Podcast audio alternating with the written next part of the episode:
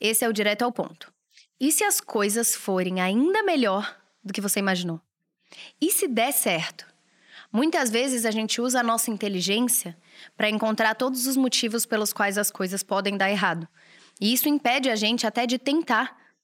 Mas e se você usar a sua inteligência para pensar todos os motivos pelos quais pode dar certo? E se você usar a sua energia focando em como vai ser maravilhoso quando isso der certo? E se você assumir que já deu certo e tentar só fazer o caminho inverso? O que, que eu preciso fazer para que isso dê certo? Porque vai dar. Eu tenho certeza que vai.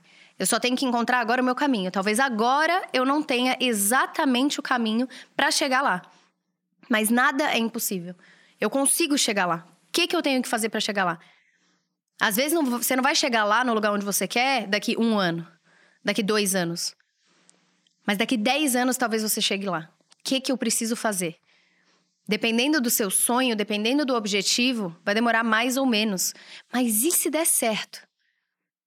E se for ainda melhor do que você imaginou? Eu tenho grandes sonhos e objetivos. E tem um deles em especial que eu adoraria que acontecesse no ano que vem. E eu tô fazendo o caminho inverso para chegar nele. O que que eu preciso fazer?